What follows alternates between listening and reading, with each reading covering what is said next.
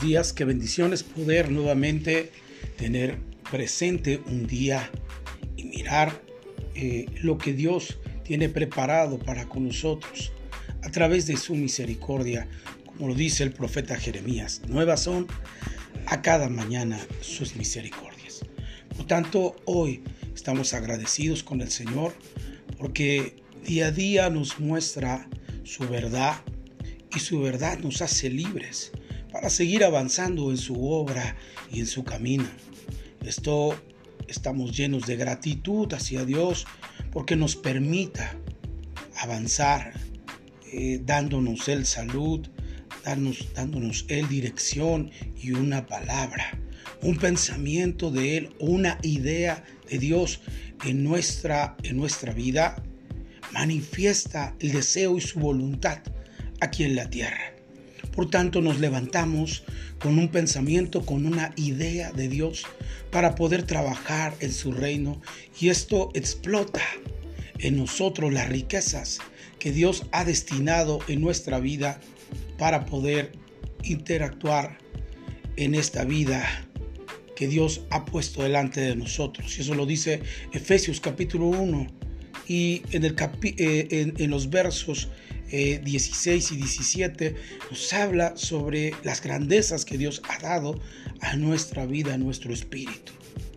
Pero vamos a continuar con nuestra serie El reino de Dios. Y hablar sobre el reino de Dios, hemos estado hablando algunos principios de ellos. Eh, hoy quiero comentar y quiero eh, que podamos comprender en este episodio que para vivir el reino debemos entender la importancia del plan de Dios. Y esto eh, podemos nosotros encontrarlo de, en cuatro características únicas que tiene el plan de Dios. Por tanto, entonces el plan de Dios podremos estudiar en esta mañana brevemente porque eh, hablar eh, muy profundo nos llevaría mucho tiempo eh, para poder meditar y estudiar el, plan de Dios. Pero hoy brevemente hablaremos sobre el, el plan de Dios que tiene cuatro características únicas. Porque para que nosotros podamos vivir en el reino de Dios, debemos entender la importancia del plan de Dios. Dios el Todopoderoso tiene un plan para nosotros. Y ese plan, toda aquella persona que entra en el reino de Dios tiene que conocer las características únicas de ese plan. Y una de ellas se encuentra en Jeremías capítulo 29, verso 11. El plan de Dios se origina en este versículo. Y es importante que nosotros podamos comprender lo que dice Jeremías capítulo, capítulo 29 y verso 11. Dice claramente lo que Dios desea, su plan, porque yo sé los pensamientos que tengo acerca de vosotros, dice Jehová. Mire que los pensamientos que tiene Dios se cumplen a través de su espíritu para poder precisarlos y convertirse en una realidad en nosotros. Pero todo comienza en un pensamiento y el pensamiento de Dios es lo que dice Jeremías 29:11, porque yo sé los pensamientos que tengo acerca de vosotros, dice Jehová, pensamientos de paz y no de mal. Qué tremendo que en la mente de Dios aparece lo que muchas veces perdemos en dato para y, ignoramos el, el inicio o el plan de Dios original en la vida del hombre. Y se gesta a través del pensamiento, pero Él nos lo revela que son pensamientos de paz y no de mal. Esa es la primera instancia para toda persona que puede ingresar al reino de Dios. Que Dios no es un Dios castigador, letal, que está eh, eh, eh, observando para ver quién falla y entonces golpear, sacar su vara y golpear. No, el plan de Dios se origina en Jeremías 29, 11 a través de sus pensamientos. Él nos está revelando lo que Él quiere hacer desde un principio. Y dice claramente, y lo vuelvo a repetir porque tiene que quedar muy claro en ustedes y en mí, porque yo sé los pensamientos que tengo acerca de vosotros. Muchas veces nos hemos preguntado, ¿qué pensará Dios de nosotros? ¿Cuál será su pensamiento de Dios? ¿Cómo se origina esos, ese pensamiento hacia mi vida? Y, Jeremías nos abre a través de la revelación de su palabra en el sentido de la comprensión de que este pasaje nos lleva a interactuar en la mente certera de Dios.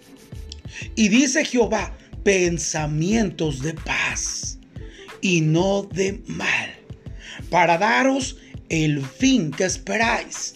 Este es el plan de Dios, que nosotros tengamos paz que tengamos pensamientos de paz y no de mal.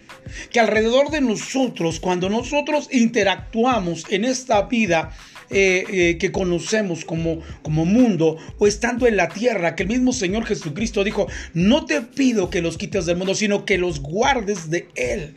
Porque el plan de Dios era que sus pensamientos de paz y no de mal en nuestra vida para daros el fin que esperáis. Y esto es importante porque debemos de caminar en el tenor del pensamiento de Dios.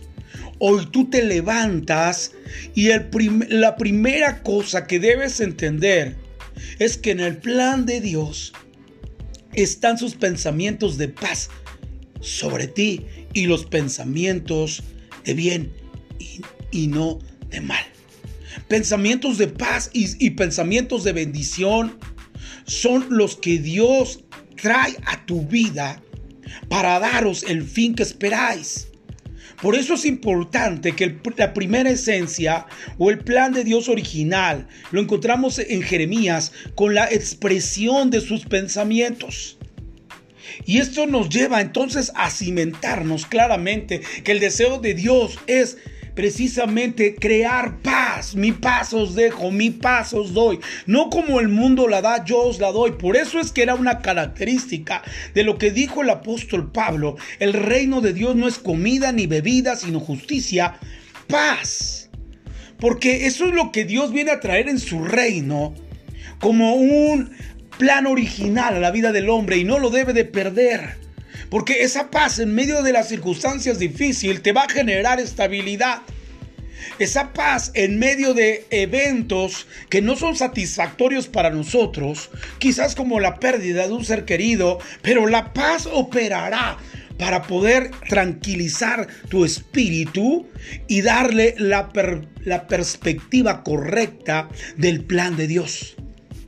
Porque en esta vida podemos tener situaciones adversas, pero lo que habla del plan de Dios nos revela que en medio de circunstancias difíciles como las que vivió Jesús, cuando le hablaron y dijeron, tu primo ha sido asesinado, le cortaron la cabeza a Juan. Dice la escritura que él va al monte a orar. Y entonces él consigue la paz que, que, tiene el plan de Dios y baja nuevamente a trabajar en lo que Dios tiene. Por eso es importante que el reino de Dios no para. Aun cuando hay circunstancias difíciles, cuando hay seres queridos que de repente tienen que partir con Dios, el reino de Dios sigue adelante porque hay una paz que Dios diseñó en su plan para que tú y yo pudiéramos entender que la paz de Dios está en nuestro interior eh, y, y dos, el bien de Dios y no el mal. Por eso es importante que nosotros comprendamos esta parte. Número dos, ¿cuál es eh, eh, la siguiente característica del plan de Dios? Romanos capítulo 11, Romanos capítulo 11 y, podamos entender esta perspectiva bíblica que nos arroja una, una palabra en nuestro espíritu y nuestro interior. Segunda característica del plan de Dios. Mire lo que dice Romanos 11:22.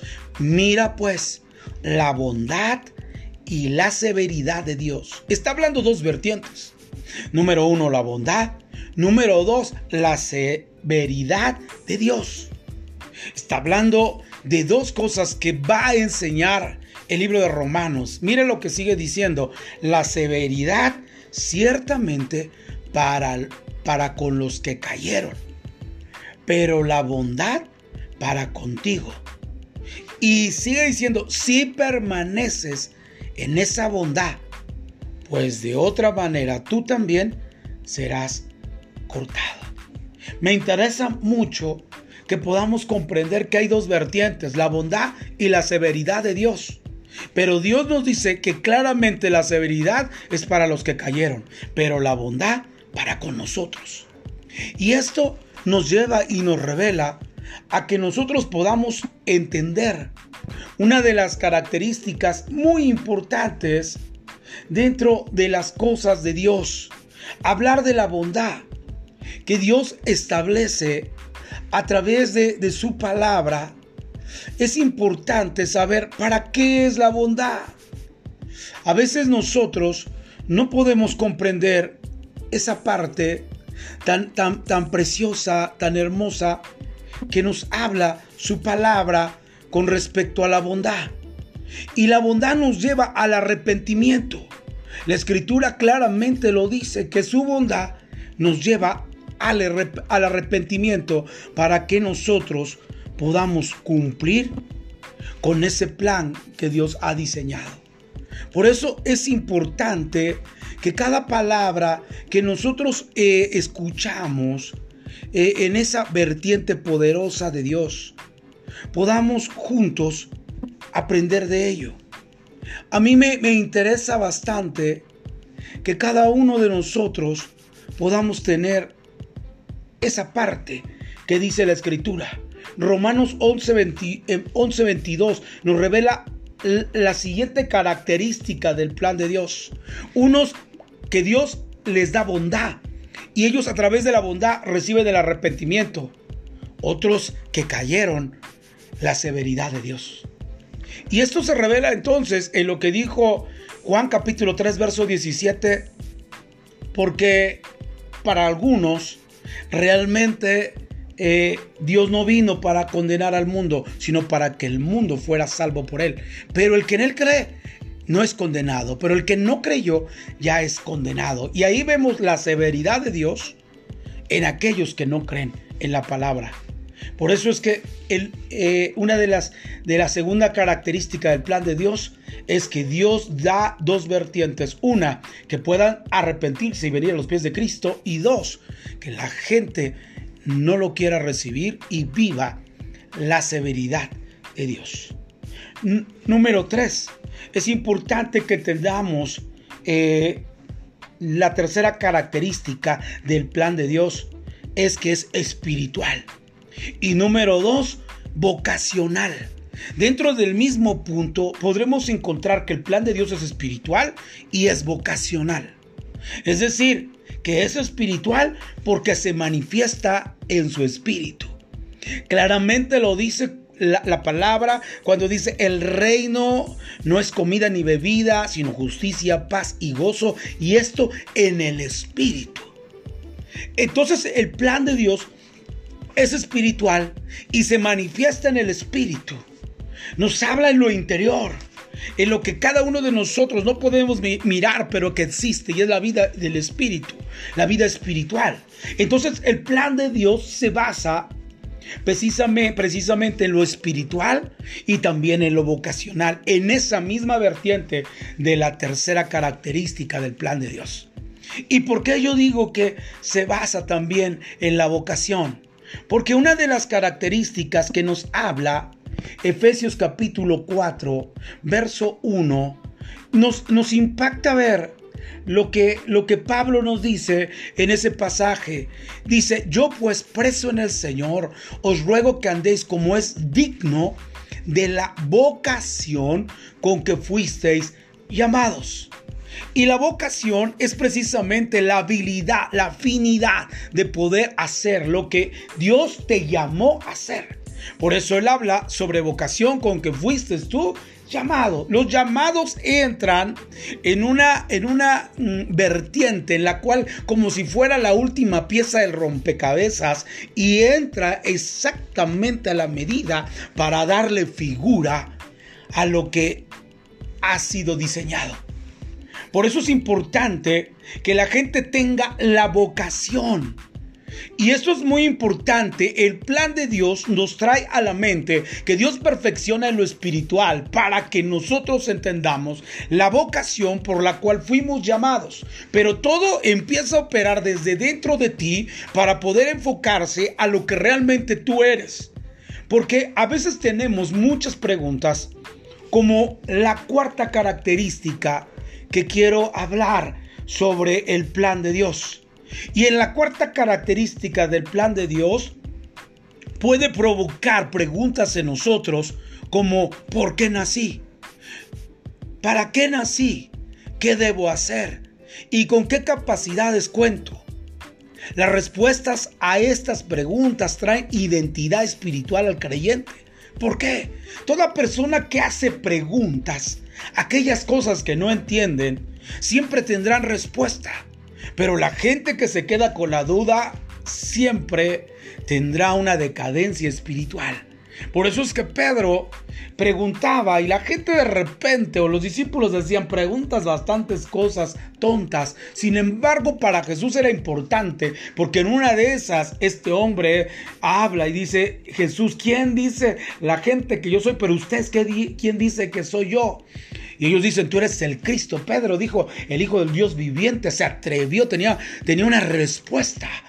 Y eso es lo que Dios está tratando de hablar contigo y conmigo. Que esas respuestas puedan, esas preguntas puedan tener respuestas. Porque si tú no haces preguntas, tampoco tendrás una respuesta. El, apóstol Pablo eh, en Hechos capítulo 9, eh, él dice, ¿quién eres? Y él dijo, yo soy Jesús a quien tú persigues. Todos tenemos que tener preguntas. Por eso que dentro de la, del plan de Dios, la cuarta característica son las preguntas que nosotros podemos hacernos. Las respuestas, perdón, que podemos nosotros hacerle a esta vida. Y Dios nos responde claramente porque Jesús sabía su misión. Lucas capítulo 2, verso 49 nos marca claramente que Jesús sabía su misión y decía claramente él, mire lo que, lo que dice Lucas capítulo 2, verso 49 y nos dice eh, eh, que Jesús sabía. Entonces Él les dijo, ¿por qué me buscáis? Cuando Él se pierde en el templo y lo andan buscando preocupadamente. Y Él dice, ¿por qué me buscáis? ¿No sabéis que en los negocios de mi Padre me es necesario estar? Es que Jesús tenía en su misión lo que sabía, lo que tenía que hacer. Él sabía la identidad de lo que él era y él estaba en los negocios de su padre. ¿Y cómo saber esto? Claramente lo dice Lucas capítulo 4, verso, eh, verso 19. Mire lo que dice la palabra de Dios. Eh, verso 18. Dice la escritura, ¿por qué Jesús tenía la identidad de la misión aquí en la tierra? Lucas capítulo 4, verso 18, y el Espíritu del Señor está sobre mí. Por cuanto me ha ungido para dar buenas nuevas a los pobres, me ha enviado para sanar a los quebrantados de corazón, a pregonar libertad a los cautivos y dar vista a los ciegos, a poner en libertad a los oprimidos y a predicar el año agradable del Señor. ¿Por qué? Jesús sabe su misión y su identidad. Porque el Espíritu del Señor estaba sobre él. Y esto es muy interesante. Cuando el Espíritu del Señor está sobre ti y nos está hablando en que tú le has rendido tu vida al Espíritu y el control al Espíritu para que Él gobierne tu vida, entonces empieza a fluir la vida del reino de Dios en ti. Y eso es lo, lo, que Dios trata de enseñarnos en esta serie, El Reino de Dios. Y entonces, ¿por qué él sabía la identidad? ¿Por qué sabía lo que tenía que hacer? Y cuáles capacidades tenía y contaba todas esas respuestas que se hacen en la cuarta característica del plan de Dios, tienen una respuesta en que el Espíritu de Dios estaría con usted, con ellos. Y termino acertando esto que estoy diciendo con el pasaje de San Juan capítulo 16, versos 7 al 15. Mire por favor lo que dice la palabra, pero yo os digo la verdad os conviene que yo me vaya, porque si no me fuera, el consolador, y está hablando del Espíritu Santo, no vendría a vosotros. Mas si me fuere, os lo enviaré. Miren lo que le está diciendo. Este, eh, eh, el Señor Jesús nos está hablando sobre el sentido de lo que Él necesita irse para que a nosotros nos convenga que el Espíritu Santo sea enviado y nos dirija y nos conteste todas las preguntas que podremos hacernos en la cuarta característica del plan de Dios. El, plan de Dios en su cuarta característica es enviar al Espíritu Santo.